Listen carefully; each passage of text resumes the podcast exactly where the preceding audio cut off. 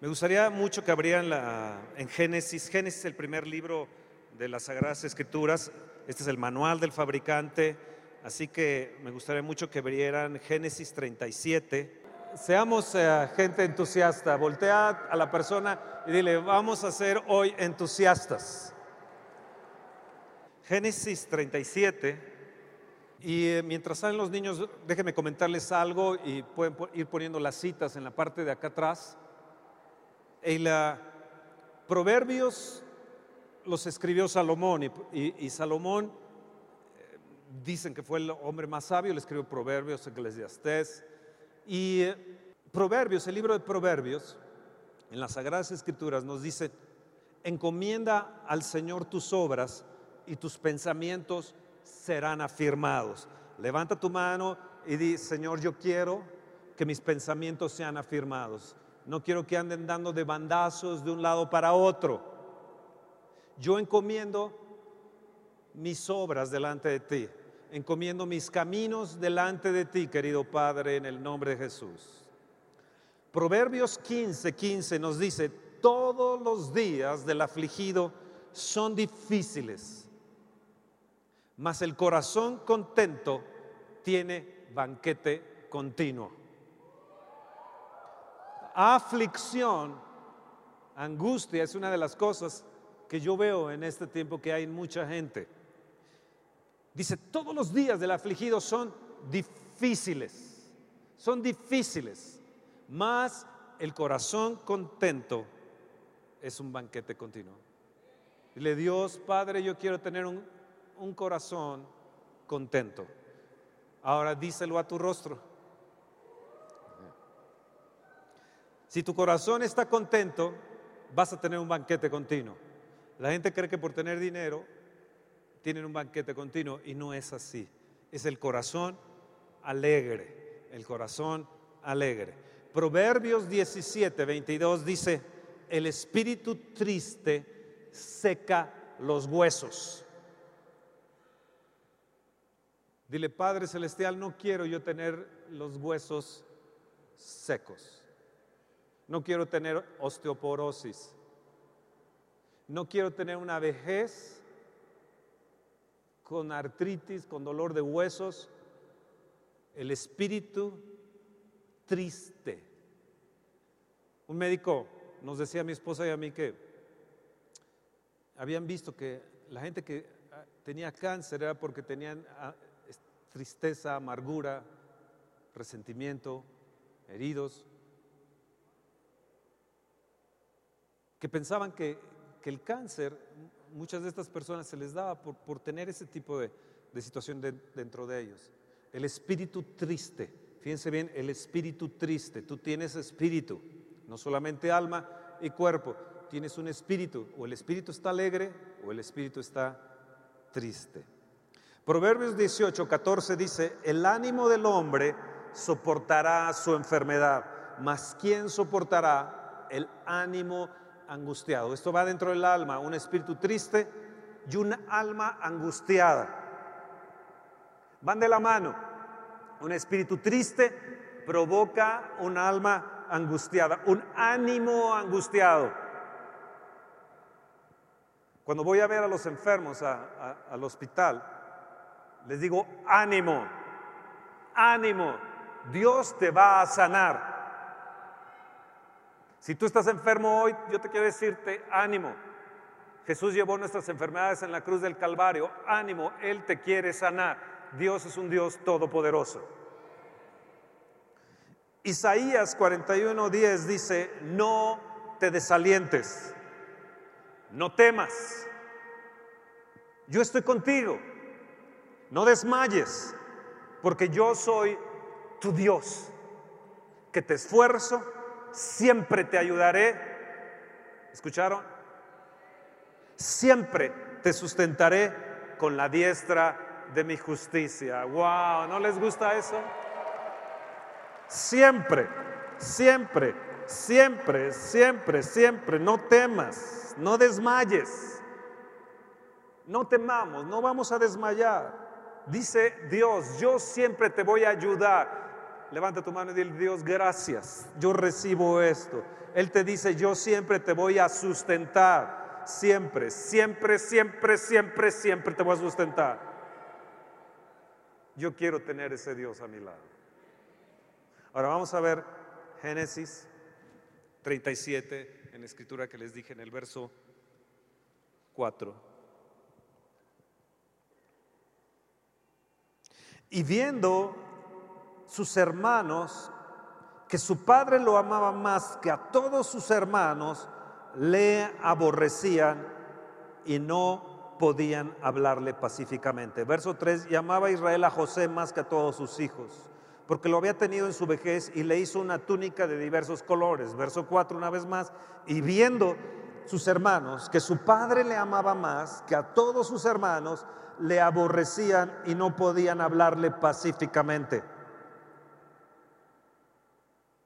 Y soñó José un sueño y lo contó a sus hermanos y ellos llegaron a aborrecerle más todavía, más todavía. En el verso 5 dice que soñó José un sueño y lo contó a sus hermanos. En el verso 6 le dice, oíd ahora este sueño que he soñado. Qué difícil es la historia de José. Tal vez tú te puedas hoy identificar con la historia de José. Déjenme comentarles un poco acerca de él. Él fue el menor, no los menores de los doce hijos que tuvo José, él y Benjamín fueron los menores, los tuvo en la vejez. Le hizo José, eh, Jacob le hizo José una túnica de colores. Sus hermanos lo vieron y vieron que, que el padre consentía a José, que lo mimaba a José. Pero lo más fuerte de ellos es cuando él soñó un sueño. No solamente fue que Jacob amaba a su hijo José, sino que él soñaba un sueño. Él tuvo sueños, lo que ellos no tenían. Y dice que lo aborrecieron, no le hablaban pacíficamente, como era de los menores, le decían, quítate de aquí, chamaco, vete de aquí, tú no estás con la reunión de los grandes, tú sigues siendo un niño. Él llega y les cuenta un sueño y ellos no le hablaban pacíficamente, se burlaban de él, le decían toda clase de cosas o de groserías no le hablaban en paz. José tuvo que enfrentar esto. ¿Saben la historia de José? Lo aborrecieron tanto, no solamente no le hablaron pacíficamente, sino que lo aborrecieron tanto que lo llevaron a un hoyo, lo metieron en un, hoyo, mataron un animal, lo dejaron encerrado en ese hoyo y llevaron las ropas, lo dejaron desnudo y le llevaron las ropas a su papá Jacob y le dijeron, un animal ha matado a tu hijo José. Esto fue amargura para su padre Jacob años, años, 20 años estuvo en amargura Jacob porque el hijo que más amaba había muerto. Un día llegó una compañía de madianitas y vio que había alguien ahí en un hoyo, lo rescatan a José y lo venden en Egipto. En Egipto él se hace el administrador, el mayordomo del, capitán de la guardia eh, de Potifar. Y en, un momento, él era tan hermoso José, era tan guapo José, que la esposa de Potifar lo deseaba. Y un día se le arroja la esposa y le quita la túnica, sus vestidos a José. Yo creo que fue tentado José, pero viéndose él en esa situación, salió corriendo. Lo supo Potifar. Porque la esposa empezó a gritar, me, quiere violar, quiere abusar de mí. Y entonces lo meten a la cárcel tres años. Después de tres años, él tuvo la interpretación de los sueños del panadero y del el, que servía el vino a la mesa del rey. E interpreta su sueño y conoce Faraón quien interpreta sueños y le interpreta entonces José su sueño también a Faraón y lo ponen como segundo del reino. Esa es la historia de José. Esa es la historia de José. Él soñó un sueño, se lo cuenta a los hermanos y la consecuencia de ellos que le aborrecen hablan mal de él, no le hablaban pacíficamente, lo quieren matar, lo venden, es un esclavo en cierta manera, tres años pasa en la cárcel y luego de ahí al reino. Yo no sé cuál sea hoy el sufrimiento de tu vida, pero quiero darte varias claves en la vida de José. ¿Estás ahí? Te va a encantar. Antes de, empezar con esto, solamente quiero decirte lo que dice Juan 10:10. 10. Jesús dijo, yo he venido para que tengan vida y la puedan tener abundantemente. ¿Lo crees? Levanta tu mano y dile, por favor Dios, amado Señor Jesús, revitalízame hoy. Yo necesito de tus vitaminas, revitalízame hoy porque hay gente que me aborrece, hay gente que me rechaza, hay gente que habla mal, hay gente que quiere que estemos en un hoyo, hay gente que, que, quisiera que yo estuviera en la cárcel, hay gente que quiere que yo esté en prisiones de amargura, de resentimiento, mas yo sé que tú me vas a sacar a posiciones poderosas. Porque tú has venido, Señor, a darme vida y dármela en abundancia. Fíjense bien, Señor Jesús viene para que tengas vida Escuchen esa palabra, vida.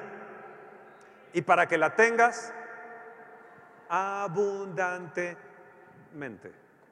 Ese es el deseo de Dios, que tú vivas una vida abundante. Ahora, ¿qué es lo que aprendemos de Jesús? Tú cuando miras a Jesús, tal vez te imaginas a Jesús, el Jesús de Hollywood. Lo ves serio, siempre serio, sana a la gente, da de comer al hambriento, uh, eh, lava los pies de los discípulos, pero siempre todo serio, serio, serio. Déjame decirte cómo yo he visto a Jesús. ¿Se les ha ocurrido a ustedes que Jesús es energía? Se les se me ha ocurrido que al ver a Jesús él es vitalidad. Al ver a Jesús él es vida y vida abundante. no es nada más existir, es vida y vida en abundancia. Yo, yo lo que veo de, Jesús es, es feliz, dice que un día se regocijó él en el Espíritu.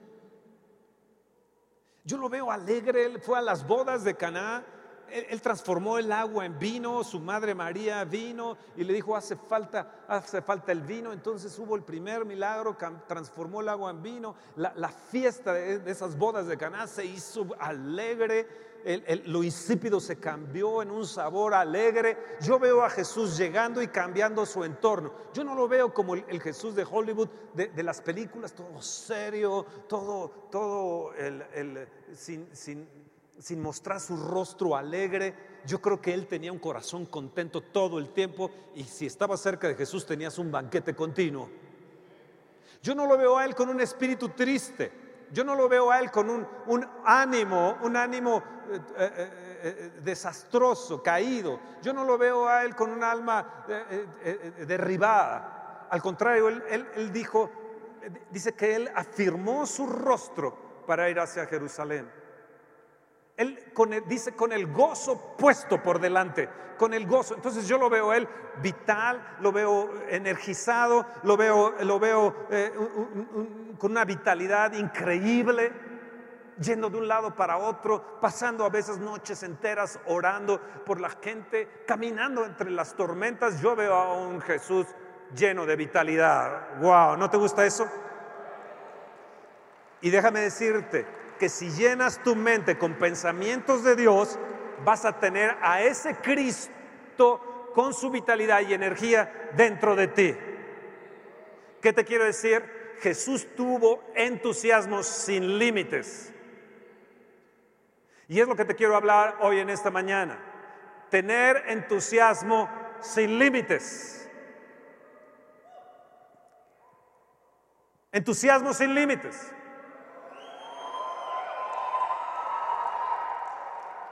Entusiasmo espiritual es algo que yo he encontrado que, que va a revitalizarnos y va a librarnos de que nuestros huesos sean secos y que tengan enfermedad como osteoporosis, artritis y una serie de cosas que a veces la gente está padeciendo. La gente ha perdido la vitalidad, la gente ha, perdido su energía, su entusiasmo por hacer las cosas. Un día Jonatán, hijo de el rey Saúl, iba a enfrentar a, sus enemigos y él dijo, no, yo creo que no lo, no lo, voy a, no lo a hacer. Y su paje de armas, su escudero, le dijo, ándale Jonatán, podemos, tú lo puedes, nosotros lo podemos hacer, yo te voy a respaldar. Llénate de entusiasmo, Jonatán. Hay otro caso en la palabra de Dios donde nos habla de Saúl, tenía también su siervo, su paje de armas, su escudero, y él había desistido para ir a encontrar al profeta Samuel. Él estaba buscando asnas y de repente se encuentra con Samuel, pero ya él estaba ya como que ya no quería más. Y su paje de armas, su siervo, le dice, ándale, anímate, todavía un poco más, todavía un poco más. Vamos a tener ánimo y vas a ver que lo vamos a encontrar. Vas a ver que vamos a encontrar esas asnas y vamos a poder llegar a donde está, a donde está Samuel. Un poco más, un poco más. Cuando veo a José rechazado, cuando lo veo que hablan mal de él, no hablaban pacíficamente de él, cuando veo a José metido en un hoyo, cuando lo veo dado por muerto, hubiera muerto ahí prácticamente, lo dejaron morir allí, de repente lo veo como, como ah, hablan mal de él la esposa, acusándolo de lo que lo quería violar y luego tres años en la cárcel, es, tres años en una cárcel no es fácil. Cuando yo veo a José, quiero decirte que él jamás perdió su entusiasmo. Él jamás perdió su entusiasmo en sus sueños. Él había soñado un sueño y lo contó, y lo contó, y lo contó, y lo contó. No dudo, que lo contó en casa de Potifar, no dudo que lo contó él, o él mismo se lo dijo a sí mismo estando en el hoyo. No dudo que él decía, un día me voy a levantar, yo voy a salir de esto, yo voy a tener entusiasmo en mis sueños. Tal vez en la casa de Potifar pudo haber dicho, este trabajo es muy competitivo. Pudo haber dicho, aquí hay demasiada competencia y, yo, por lo que he sufrido rechazo de mi familia, estoy aquí como un esclavo, voy a ser una persona apática. Pero dice que Potifar no sé, no sé, ah, no tenía de qué preocuparse porque su siervo José hacía todo. Y créanme, creo que José lo hacía todo con entusiasmo. Ya sea que seas un siervo, sea que seas un empleado, sea que seas una persona en un hoyo, sea que seas una persona prisionero, tal vez de angustias o de situaciones. Entusiasmo es la clave para salir adelante. ¿Por qué? Porque eso va a impulsar tus sueños. Levanta tu mano y di, yo necesito entusiasmo espiritual. Eso va a impulsar mis sueños. Yo necesito energía de Dios, de Jesús, para no darme por derrotado ni darme por vencido. Si tienes una empresa o eres un vendedor, si tú no tienes entusiasmo, no vas a vender nada. Si tú llegas a tu trabajo con entusiasmo, dices, patrón o director o jefe, ¿Qué puedo hacer por usted? Vamos, hoy va a ser un día sensacional. Va a ver usted que este día va a ser increíble. Vamos a tener las mejores ventas. Va a ver que hoy vamos a poder solucionar los problemas. Vamos, vamos adelante. Que un, poco más, un poco más. Vamos, esfuerce. Vamos a tener ánimo. Y de repente te ven con un corazón contento. Y te ven con ánimo. Y te ven. Yo quiero tener ese empleado. Yo quiero tener a ese vendedor conmigo. Un vendedor entusiasta va a poder producir y producir y producir como jamás se ha imaginado. Así que espérate, porque lo mejor viene para tu vida si captas este mensaje de entusiasmo. ¿Estás ahí? Ahora, escucha esta palabra. Es para ti. Puedes convertirte en el más fuerte en tu lugar más débil. Lo voy a volver a repetir, puedes convertirte en el más fuerte en tu lugar más débil. Vuelvo a repetirlo, puedes convertirte en el más fuerte en tu lugar más débil. Puedes estar en el lugar débil del hoyo, puedes estar como, como un siervo en casa de Potifar, puedes estar en, en un lugar como la cárcel injustamente, pero ahí te puedes convertir en el más fuerte, en el lugar más débil. Eres rechazado, hablan mal de ti y te puedes convertir en el más fuerte en ese lugar donde están hablando mal de ti y están en contra de ti.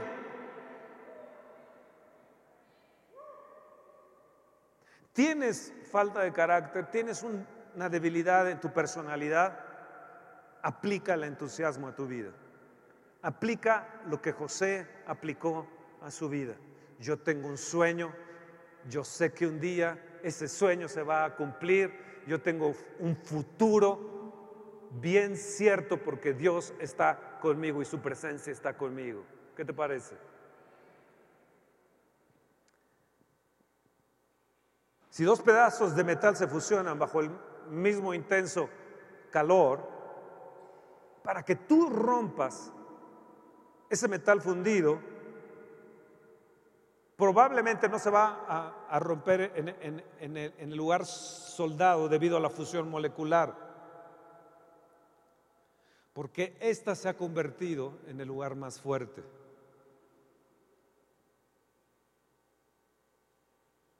Capten esto, yo quiero ser espiritualmente bien soldado,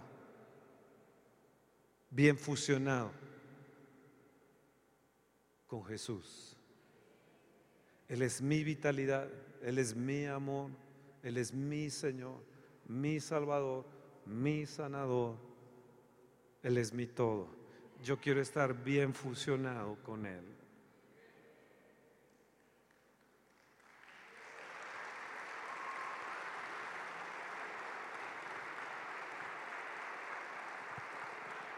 ¿Sabes por qué fue José diferente a sus hermanos? Porque él fue un cambiador de ambientes.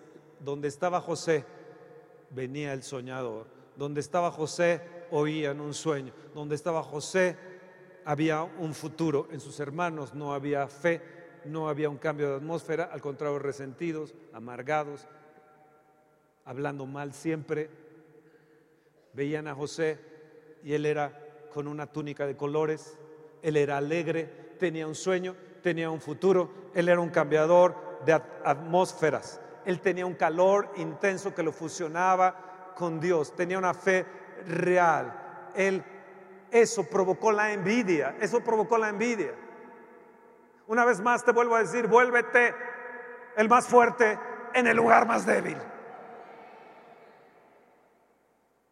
Te van a correr, llega con entusiasmo al lugar donde te van a correr el trabajo. Y cuando te vayas de ahí, ese jefe va a decir, ¿qué hice? Se me fue el hombre más entusiasta que yo tenía en la empresa. Ahora tengo puros empleados tristes, deprimidos y como que los huesos de ellos están secos y me están secando la, la empresa.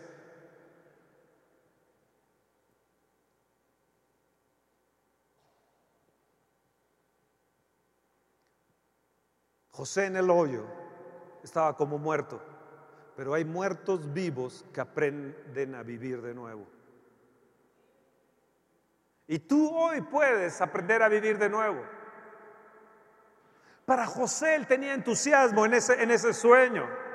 Era como si estuviera impulsado, ese entusiasmo lo impulsara como un tren, como un jet. Estaba, estaba como un mayordomo y, era entusiasta. Estaba en la cárcel y el panadero y el, y el que servía el vino a la mesa del rey que estaban junto con él veían que había en él algo diferente.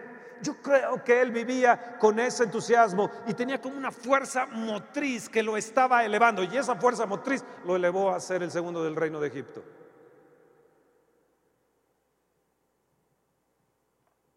¿Estás ahí?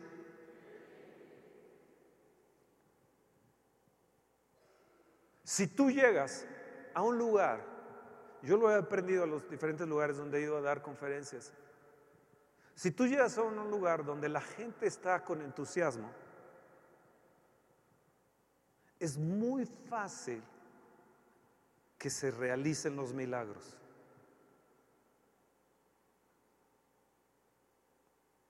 Llega a un lugar de espíritu seco, de espíritu triste, y no vas a conseguir nada.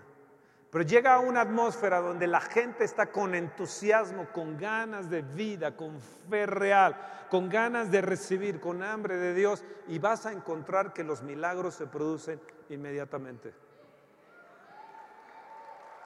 ¿Quieren ver milagros inesperados?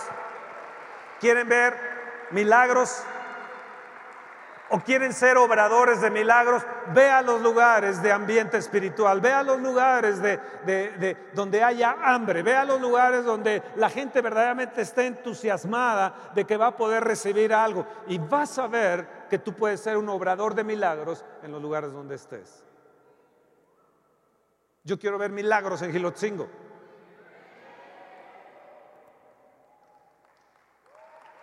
Yo quiero ver milagros en la zona Esmeralda.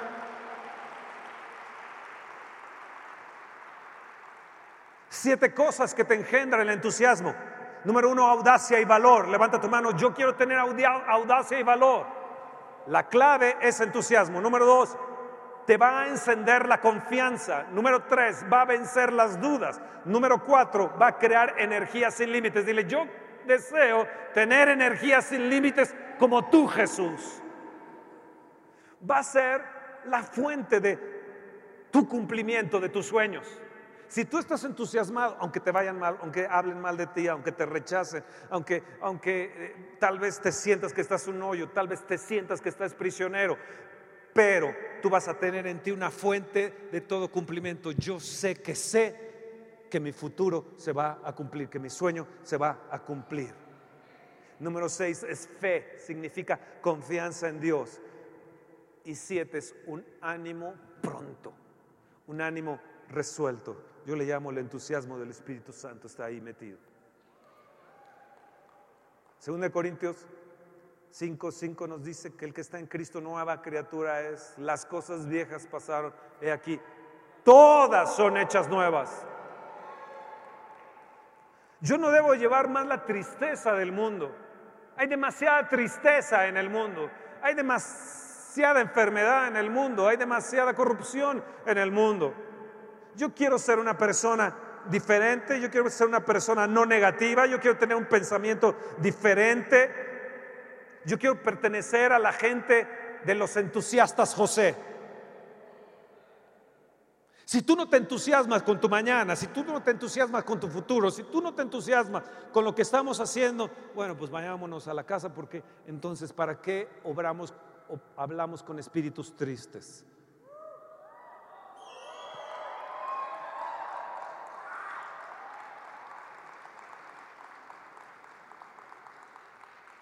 Sabes, yo creo que el mundo pertenece a los entusiastas.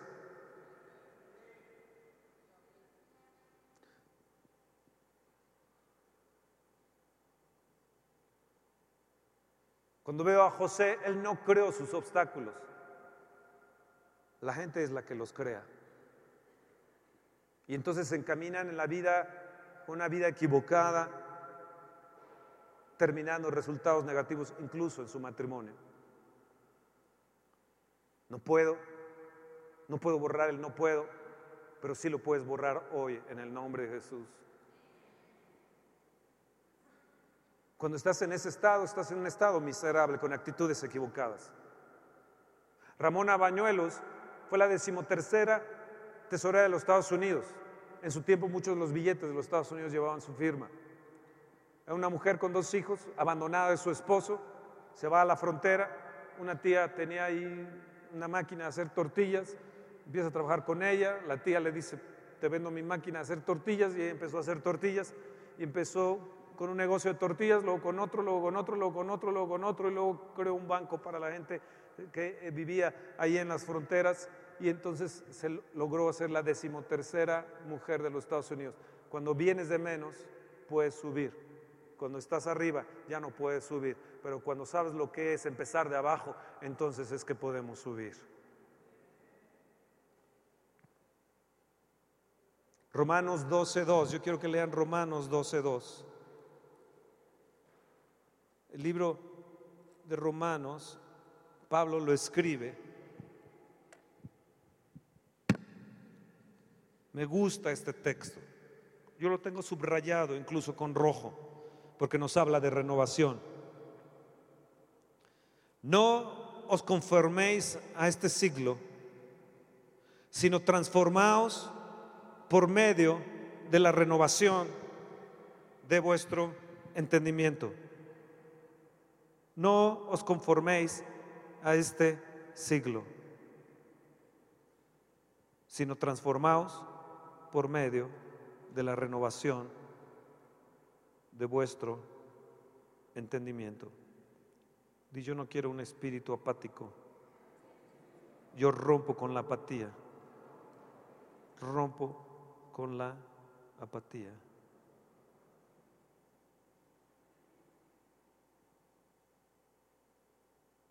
No os conforméis.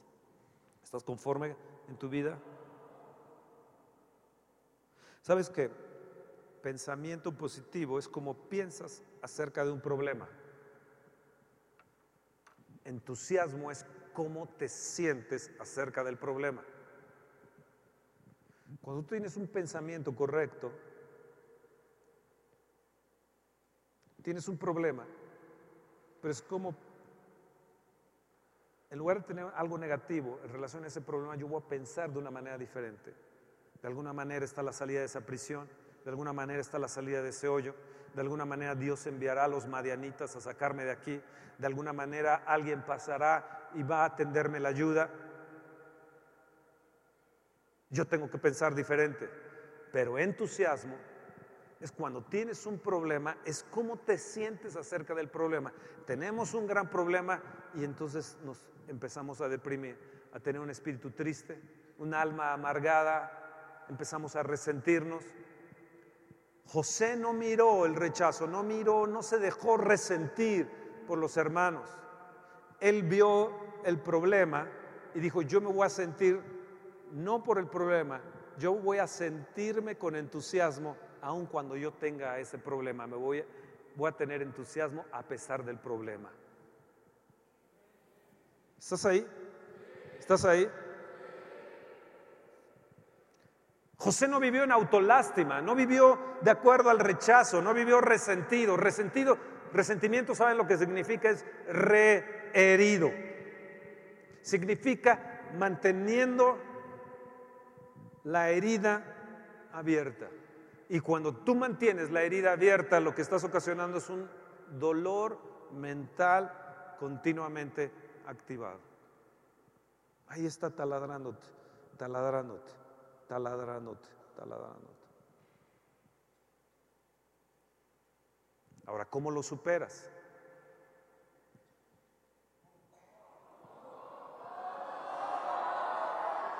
Di Fernando, ¿cómo lo superas?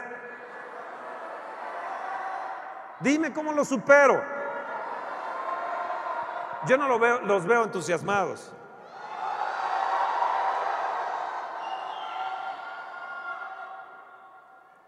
Ya se los dije, con el entusiasmo de Dios.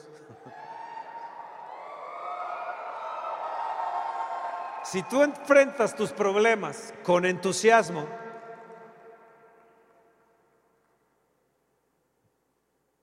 no pensando en tu problema, sino pensando que Dios es el que te está respaldando, que te dice, siempre estaré contigo, siempre te ayudaré, siempre te voy a sustentar, mi diestra está a tu favor si empezamos a pensar que Dios está por nosotros, ¿quién contra nosotros? Job tuvo una zarza de nueve meses, maldijo el día en que, en que, en, que había nacido. Él, él, dijo, yo no sé para qué nací, mejor me hubieras matado en el vientre de mi madre, le decía a Dios. Pero ya casi al final, en Job 33, 4, dice, el Espíritu de Dios me dio, me hizo y el soplo del omnipotente me dio vida.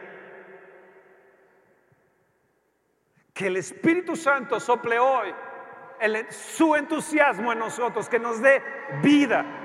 Vida en abundancia significa que yo vivo continuamente con entusiasmo. No vivo deprimido. Imagínate que tu esposa se levante con entusiasmo. Imagínate que tu esposo te lleve el café con entusiasmo cada mañana. Imagínate que te diga lo hermosa que eres, lo bella que eres, y dices, wow, esta mañana te ves lo más preciosa, wow. Imagínate que tú le digas a tu esposo, esposo, wow, te ves sensacional.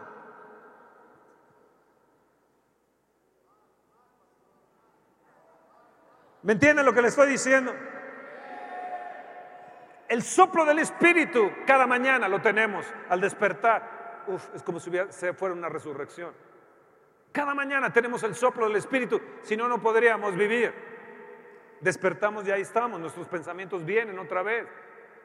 Pero cada día nosotros nos necesitamos renovar. Yo no me puedo conformar al mundo, me tengo que renovar. Renovar es muy importante. Y amados que están aquí hoy en esta mañana, si tú no tienes entusiasmo por venir a adorar a Dios, si tú no tienes entusiasmo por tocar, si tú no tienes entusiasmo por servir a la gente, si tú no tienes entusiasmo en dar a otros, amados, no tienes vida. No hay vida en ti, no está la vida de Jesús en ti, discúlpame.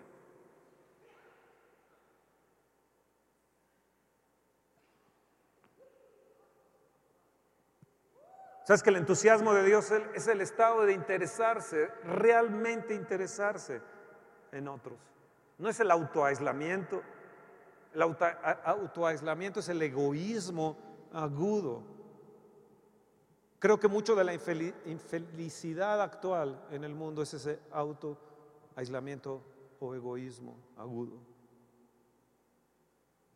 Pablo le dijo a Timoteo, un joven, tú pues, hijo mío, esfuérzate en la gracia que es en Cristo Jesús. Pablo llegó a decir en Hechos 17:25, Él es quien da vida y aliento a todos. Nos dice también la palabra, echa mano de la vida, echa mano de la vida. Dios quiere recrearte, Dios quiere revitalizarte, que tengas entusiasmo sin límites. Hay una historia de la gente que creó el Kmart. Ustedes han visto tiendas Kmart los Estados Unidos hay muchas tiendas Kmart. Acá en México llegaron a haber tiendas Kmart. El hombre que creó el Kmart se llama S.S. Sebastián S. Kresge. Este hombre llegó a tener 200 millones de dólares, vivió 99 años, él hizo donaciones grandes, pero él vino desde abajo de la pobreza hacia la riqueza. una de las áreas que él decía es ahorrar honestidad escrupulosa, entusiasmo y fe. Pero él tenía una, una filosofía simple de la vida. Él dijo, uno, ir temprano a la cama. Dos, no comer demasiado. Eso es tan chino para nosotros, ¿no? Tercero, trabajar duro. Él no, no gastaba más de 100 pesos en su comida. Él dice, no, no tengo por qué tener que gastar más en mi comida.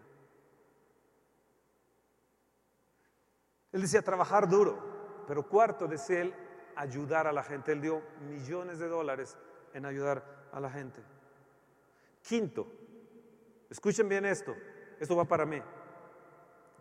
No dejar que algo te enoje. Llevo 15 días diciéndole a mi esposa, he roto el récord.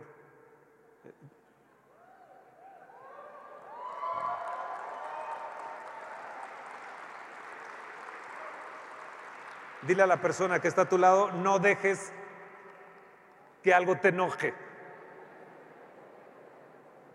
Una vez más, dile, no dejes que algo te enoje. Número seis, él dijo ocuparse eh, de los propios negocios. Yo no entiendo a la gente que, que hace una taquería, por ejemplo, un negocio, y empieza ahí, y en lugar de él atender su propio negocio, y contrata a la suegra, contrata al, primo, contrata al hermano que no, sirve para nada, y los mete ahí de empleados a los tres. Nunca va a ganar nada. Nunca va a ganar nada. En la taquería, en la pastelería, en lo que haga. Uno tiene que trabajar su propio negocio, su propia viña. Número siete, él decía, debemos de ser entusiastas. Así que él llegaba entusiasta a su trabajo, dormía temprano, yo creo que en ese tiempo no tenía televisión. Dormía temprano, no comía mucho, no se enojaba, no aceptaba el enojo, pero era entusiasta. ¿Qué vamos a hacer ahora? ¿Cómo vamos a lograr esto? Y entonces empezó a hacer cadenas de tiendas cuando en la, depresión en los Estados Unidos de cosas de un dólar, de cosas muy baratas. luego creó los Kmart, más de mil, mil eh, aproximadamente mil Kmarts hizo este, este hombre. Y él dijo, cuando aprendes, cuando empiezas en el fondo, entonces aprendes a subir. Y él algo que dijo también que me llamó la atención leyendo su biografía es, ten siempre en mente a Dios. Ten siempre en mente a Dios. ¿Estás ahí? Di, yo quiero ser entusiasta. Porque va a hacer la diferencia. Va a hacer la diferencia. Va a hacer la diferencia. Aun cuando me despidan, yo voy a ser entusiasta con una gran sonrisa. Me va a ir súper bien, porque yo tengo sueños, tengo un gran futuro. Yo trabajé en un, en Denis, en un restaurante Denis de lavaplatos. En el primer Denis que hubo en México, yo trabajé de lavaplatos a los 14, 13, 14 años de edad. Cuando me despedí del trabajo, fui el mejor lavador de platos que había. Las ollas sucias, esas horribles. Y entonces el gerente del restaurante me dijo, nunca te va a ir bien en la vida. Jamás la vas a hacer. Nunca podrás más. Y me maldijo todo lo que hubieran ustedes pensado. Habló mal de mí como los hermanos de José hablaron mal. Él no sabía que yo estaba siendo campeón nacional en ciclismo. Que era un jovencito que estaba siendo campeón nacional. Y que yo ya ganaba en ese momento. Empecé a ganar dinero a través de las competencias. Todos los miércoles en la noche iba a enfrentarme con gente mayores que yo de edad.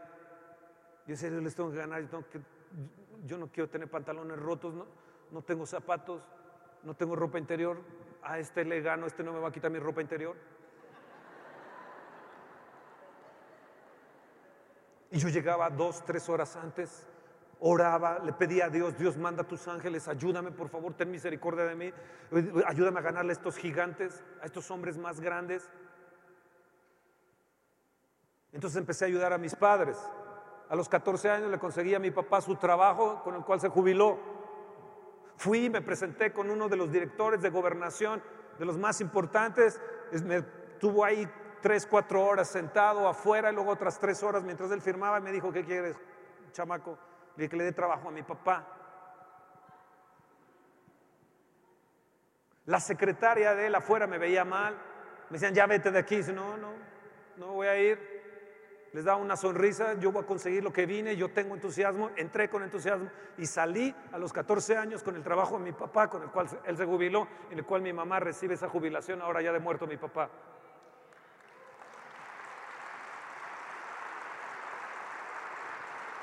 Y ser entusiasta hace la diferencia. Yo quiero ser entusiasta. Yo voy a poner entusiasmo a la Viva Fe, voy a poner entusiasmo en mis reuniones, voy a poner entusiasmo en mi casa, voy a poner entusiasmo en, en mi trabajo. Yo voy a ir con entusiasmo.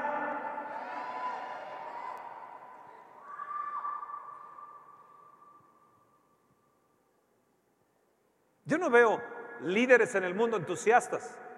¿Los ves secos? ¿Sabes?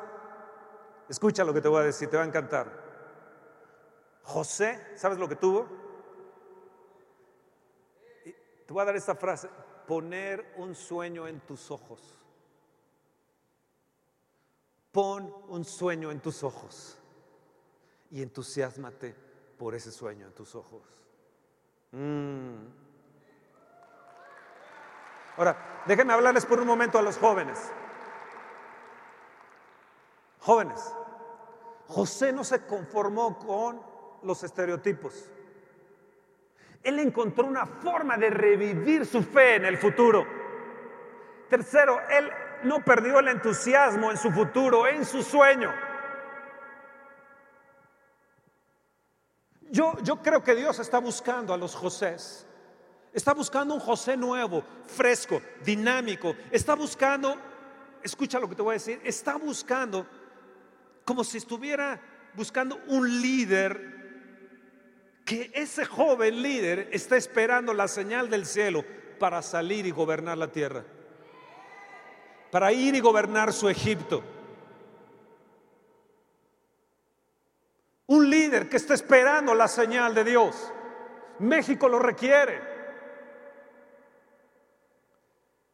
¿Sabes que la mitad de la población del mundo está por debajo de los 25 años? Escucha, Japón el 25% está por debajo.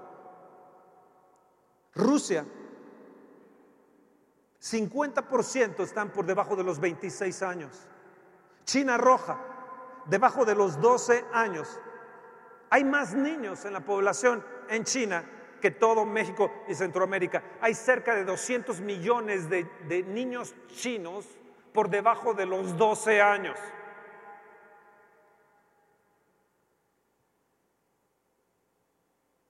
Yo te hago esta pregunta, y yo me hago esta pregunta y me la hacía hoy en la mañana, ¿irán por Jesús? ¿Ellos irán por Jesús? Cuando veo a los jóvenes hoy, veo una juventud que está gruñendo. ¿Por qué? Porque no tienen significado de la vida, no saben hacia, hacia dónde vas. ¿Sabes qué? Que José, cuando veo a José, él no se quedó gruñendo, no les empezó a gruñir a sus hermanos. No, no, no, él no se quedó gruñendo, sino con entusiasmo fue por su futuro. Deja de ser un joven gruñendo en casa. Cuando tu mamá te dice algo, deja de estar gruñéndole a tu mamá.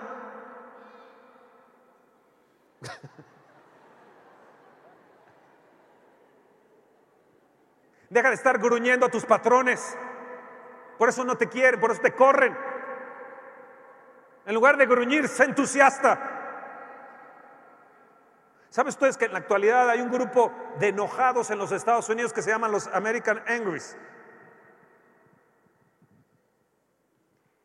En, en, la actualidad, ahora que vayan a hacer las votaciones en los Estados Unidos, están encontrando un grupo muy grande en los Estados Unidos de enojados. Ellos mismos se pusieron así, los enojados, los gruñones, porque ellos han visto que cerca del 20, 15, 10% de la población de los Estados Unidos son los que se quedan con la riqueza de todo, que el sueño americano realmente no es el sueño americano.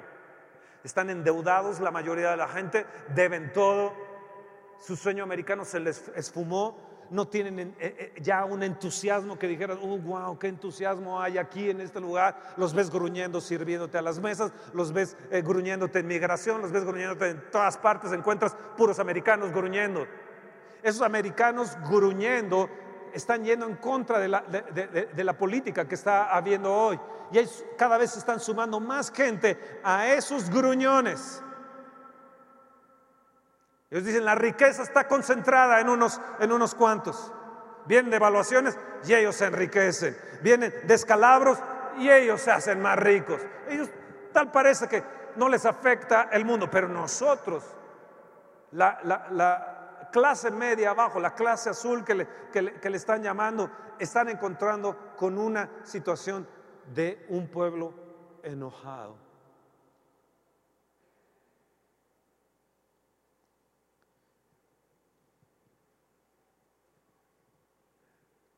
Yo pienso, ellos irán por Jesús. Esos jóvenes irán por Jesús. Yo sigo creyendo en nuestros jóvenes, sigo creyendo en nuestra gente. Y creo, amados, que si hoy pedimos al Señor nuestro Dios que nos dé entusiasmo, porque sabes que no lo tienes. Cuando tú estás entusiasta por la presencia de Dios, en lugar de estar gruñendo, Entusiasmo, decir, yo sé que hoy voy a ir y Dios me va a sanar. Yo sé que hoy mi redentor vive y yo estoy seguro que aún mismo me levantará del polvo. Yo sé que el soplo de Dios es el que me da vida. ¿Saben? Yo estoy tomando las decisiones y estoy practicando, porque el entusiasmo se tiene que practicar. Estoy enojado, digo, no, yo me tengo que entusiasmar me enojo cuando la mosca pase. No, no, no, tengo que entusiasmarme.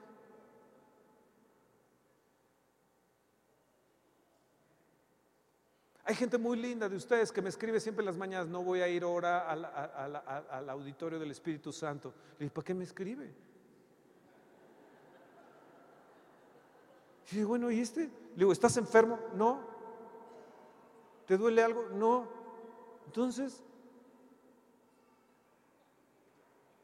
Entonces me dice, ay, disculpe, O sea, no los entiendo. Yo me alegré con los que decían, a la casa del Señor iremos.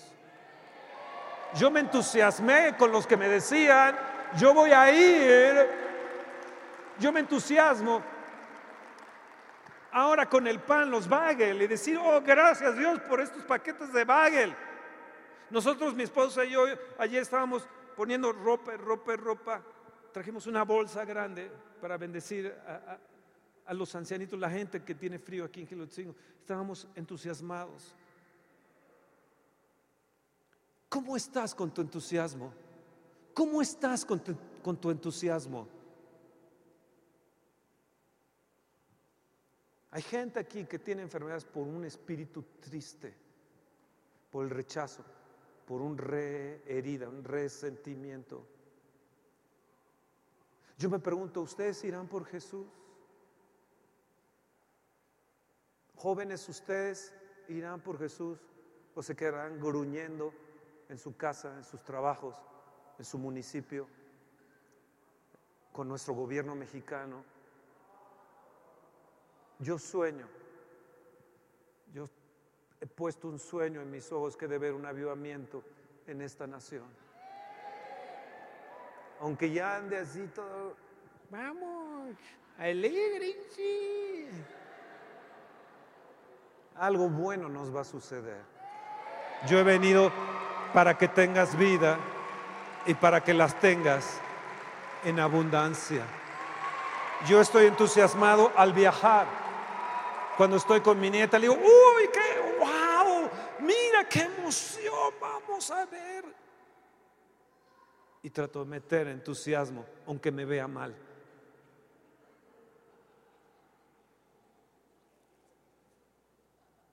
¿Verdad? Yo quiero que vengan aquí todos los que les hace falta entusiasmo, rápidamente. Vengan por Jesús, a recibir el entusiasmo de Jesús. ¿Estás enfermo? Ten ánimo, ten entusiasmo, porque no puedes soportar tu enfermedad con un espíritu triste. Si quieres venir por Jesús, Ven por Jesús. Si no has abierto tu corazón también a Jesús, vengan. Díganle, Dios Jesús, ven, yo te recibo en mi corazón. Yo quiero, Señor Jesús, tenerte en mi vida. Tú sabes que necesitas entusiasmo. Tú sabes que te han corrido porque has tenido una mala actitud. Gruñes. A todo mundo le gruñes no consigues las ventas porque te ven y dicen, yo con ese no quiero hacer tratos. Pero cuando te ven entusiasta, dicen, yo quiero andar con él. Yo quiero caminar con un espíritu alegre, con un alma, con un ánimo pronto. Esta enfermedad no es para causa de muerte, es para que entiendas que Dios quiere que tú tengas una fe grande para vencer todo ello. No debes de tener desánimo. Pon en tus ojos sueños grandes. Pon en tus sueños un futuro grande. Tú necesitas ser. Si usted está sentado, es que ustedes necesitan, es que ustedes son los, ya los entusiastas. Entonces levántense, extiendan su mano y bendigan a la gente que está acá, porque imagino que ustedes son los más entusiastas. Es más, con todos los que están sentados quisiera yo relacionarme porque ustedes son los más entusiastas. Se les nota.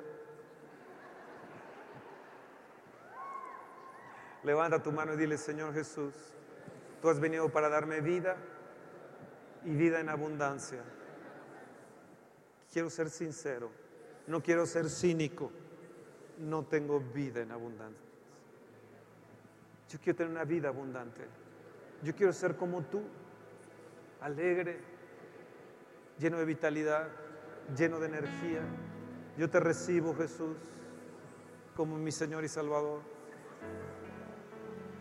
mi sanador. Yo quiero recibir tu entusiasmo. Al llegar a casa, yo quiero llegar con entusiasmo.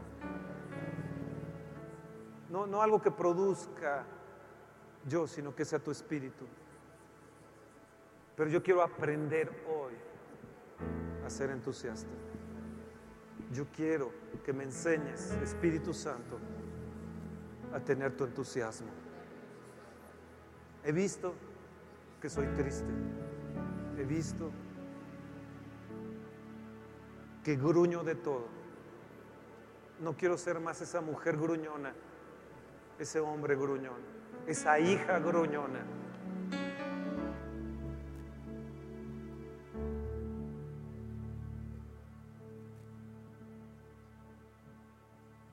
Por favor, ven, Espíritu de Dios. Revitalízame. Yo quiero renovar mi pensamiento. Quiero pensar correctamente, aún teniendo el problema. Quiero pensar positivamente.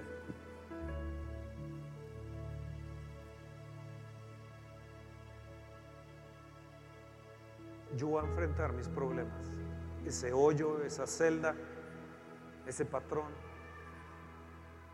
con alegría y dinamismo. Quiero ser entusiasta.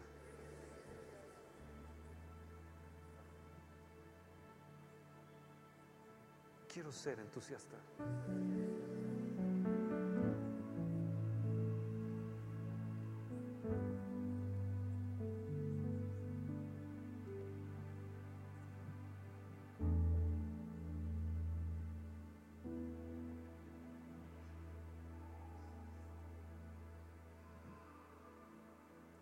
Dios, recréame, por favor. Recréame. Encomiendo a ti mi camino. Te pido que mis pensamientos sean afirmados. Quiero tener un banquete continuo, un corazón contento. Líbrame de un espíritu triste que seca mi casa, seca mis cuerpos, mis huesos. Quiero tener el ánimo para soportar la enfermedad. No quiero tener un ánimo angustiado. Tú has dicho que no me desaliente. No temas, porque yo estoy contigo. No desmayes, porque yo soy tu Dios. Que te esfuerzo, siempre te ayudaré.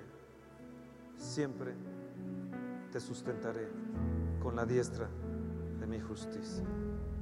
Ven a mí, Señor Jesús, y séllame con tu entusiasmo. Séllame con tu entusiasmo. Yo declaro en mi vida que esto es posible y ayúdame a aprender tu entusiasmo. Espíritu Santo, Maestro Divino, enséñame a tener el entusiasmo de Jesús, a cambiar el agua insípida en vino. Mm. Dale un fuerte aplauso.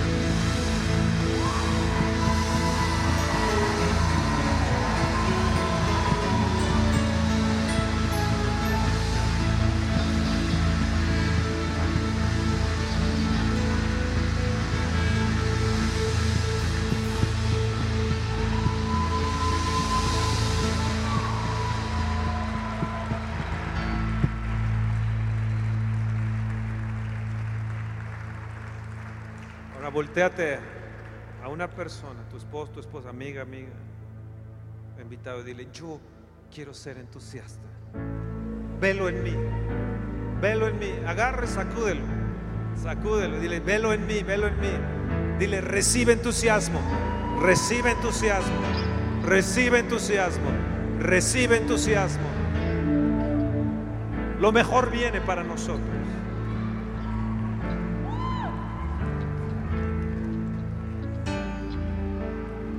Pasen un día sensacional.